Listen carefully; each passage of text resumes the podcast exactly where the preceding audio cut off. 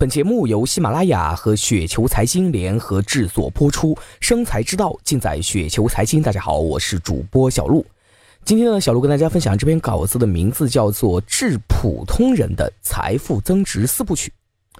虽然国家进行了多轮的宏观调控，但是房产市场呢依旧是火热。身边的朋友们呢都在谈论房子，而且绝大多数人呢都在盘算着怎么筹集资金，接着再买。买房子呢，似乎成为绝对正确的选择。要知道，在我的朋友当中，房子最少的也有两套，而且分布均衡。老家有驻地，一二线城市呢有投资。那对于这种资产配置，相信很多刚毕业的大学生们呢都会非常的眼红啊！你大爷的，我一套都买不起，你们都好几套了还不满足？房价呢就是被你们这些投机客炒上去的。不过说句良心话啊，我的这些朋友们，包括我，还真心不是在炒房，我们只是在已知的范围内，在所有的可投资的投资品种中啊，就像是股票、房产、外汇等，做出符合我们认为合理的资产配置而已。但是作为同时代的人，我非常同情现在的少年们，特别是那些无爹可拼、完全要靠自己的同学们。房价这么高，工资涨幅赶不上 CPI，人民币的购买力呢还逐年的通胀。这不是你们的错，啊，现实呢就是这么没道理。那么我们应该如何获取我们的第一份资产呢？股票或者是房产？作为一个过来人啊，我是这么看的啊。第一点，第一阶段你要培养自己的一技之长，形成现金流。学习呢是最便宜的，也是回报率最高的一个投资。现代社会竞争激烈，光靠大学里的大陆货是无法让自己在竞争中胜出的。根据你自己的特长或者说是兴趣，培养一技之长呢，可以让你另辟蹊径，差异化胜出。例子呢就有很多，如做 PPT 教学的秋叶大叔啊，做英语培训现在卖鸡汤的李尚荣，卖写文章技巧水平的 Spencer 等等啊，把自己的一技之长转化为知识流量变现，这是一个值得探索的途径。再比如呢，哎，也许我也能够通过传授投资技巧来实现变现呢啊，也说不准。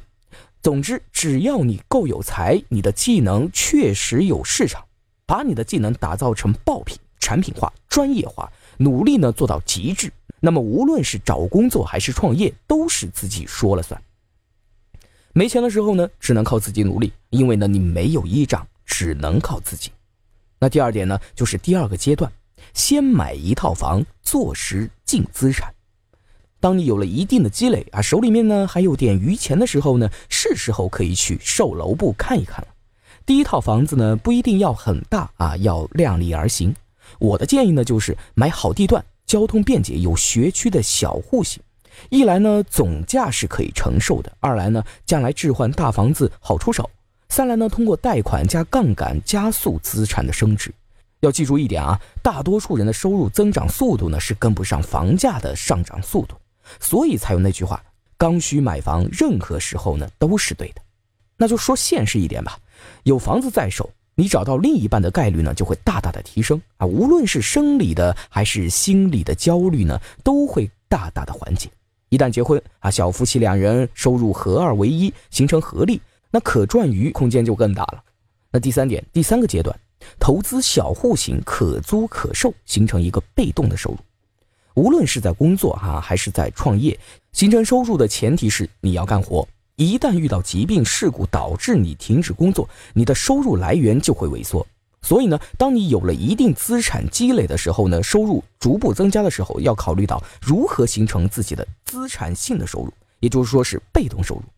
从现实情况来看呢，投资好租售的小户型房产呢，依然是首选啊。就比如说是杭州的小户型。八十九个平方，滨江区的非常好租，月租四千到七千不等，也许呢会更高啊。如果你买一套，即使位置呢不是在核心区的，每月呢也有近五千元的被动收入，而且房产呢还可能会继续的升值。也许你的第二套房子呢是有贷款的，以租养贷呢可以大大的减轻你的压力。那第四点呢就是第四个阶段，投资股票等金融产品，实现一个乘数的效应。很多人都会说，你自己都玩股票，怎么把股票投资放在这么后面呢？难道不是你的最优选择吗？这不是自己打自己的脸吗？哎，我必须承认一点啊，我现在不仅投资股票，也投资房产，也投资外汇。股票呢，只是我其中的一个选项。而且我个人的一个财富增值啊，也是按照以上的一些步骤呢，逐步实现的。也就是说呢，我是跨越了上面三个阶段啊，才进入到目前的这个金融投资阶段，逻辑自洽，无懈可击。很多人呢想通过买股票实现一夜的暴富，这里呢是存在误区的，不是说这个不可能，主要是实现暴富呢是需要多种因素的一个配合啊。第一就是你的资金量，五万赚二十倍，也就是一百多万，还不够一套好房子的首付。那五十万赚二十倍呢，就是一千万啊，初步解决了问题。第二就是时机，不要说赚二十倍，那在大多数的一个时间里呢，翻个倍呢也是极难的。牛市不是照样有人亏钱吗？买在两千六，套在三千二，也绝不是笑话。第三呢就是眼光，买什么股票呢也是极难的。市场上的几千只股票不是都能够持续成长的。任何甄别也需要知识上的学习、生活和工作中的体悟。腾讯控股、云南白药就是生活中的牛股。第四点呢，就是心态啊，要想暴富，心态呢反而需要平和，要平和，没错，就是平和，是不是很违和、很矛盾啊？但就是事实。为什么富人都是笑看风云，遇事虽惊而不惧？因为心态到了，积累到了，所以有底气，等得起。所以呢，买股票实现财富自由有这可能，但是必须具备条件。如果没有上述这些条件，哎，大多数人呢只是韭菜。所以，股票投资看似门槛低，其实呢门槛是很高的啊。这也是我把它放在第四个阶段的原因。但是，一旦具备了上述的条件，那么跳跃性的财富增值呢是大概率的事件，锦上添花的滋味呢肯定是非常美妙的。啊，股票呢，在基金、外汇、期权、期货、股权投资等金融的投资产品中呢，是比较基础的品种。有了这个投资经验，再逐步扩展到其他，这是一个比较稳妥的途径。一般人呢，我建议呢，不要尝试期权、期货等极高风险的品种啊，因为大多数人是输不起的，也是玩不起的。普通人呢，生活不易，投资呢也更是不易。以上四个阶段呢，是我以及我周边朋友实践经验的总结梳理。这些经验呢，在特定的时期形成，可能适用于目前，也可能不适用，仅供大家参考以及批判性的吸收。